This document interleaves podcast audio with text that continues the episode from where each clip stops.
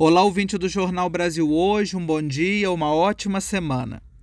A pandemia do coronavírus, além das questões de cuidado impostas à saúde, lançou à comunicação o desafio da sobrevivência. O desafio foi ainda maior à igreja. Como evangelizar neste tempo? O cardeal Tolentino Mendonça afirmou em meados de 2020 que com a pandemia o futuro chegou de supetão.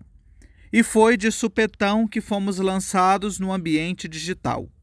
Nossos ritos e a nossa forma de ser igreja foram pensados e construídos para o contato presencial e relacional, e abruptamente tivemos que descortinar uma nova forma de presença. Os princípios não envelhecem, e o Evangelho, boa notícia por natureza, se atualiza nos homens e mulheres de nosso tempo, seja na sua comunidade eclesial missionária, seja em sua igreja doméstica, seja na igreja digital. Inclusive, esta presença digital já é mencionada pelo Papa Francisco em mensagem para o Dia Mundial das Comunicações Sociais no ano de 2014. Ele reflete que não basta circular pelas estradas digitais, isto é, simplesmente estar conectados. É necessário que a conexão seja acompanhada pelo encontro verdadeiro. Não podemos viver sozinhos, fechados em nós mesmos. O pontífice vai um pouco além e diz que estas estradas estão congestionadas de humanidade, muitas vezes ferida, homens e mulheres que procuram uma salvação ou uma esperança. E o que fazer nestas estradas? Como gerar proximidade concreta neste ambiente abstrato? Ora, a comunicação é a arte da comunhão, do encontro.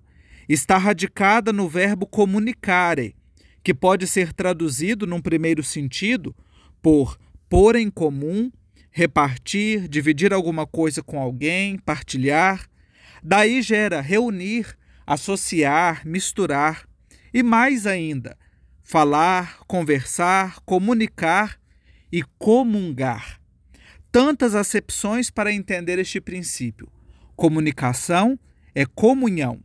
Comunhão que vivemos no seio de nossa comunidade quando participamos da Eucaristia, quando nos reunimos com os membros de uma pastoral ou movimento, quando nos abrimos ao Espírito para deixar que ele haja em nós também no ambiente digital.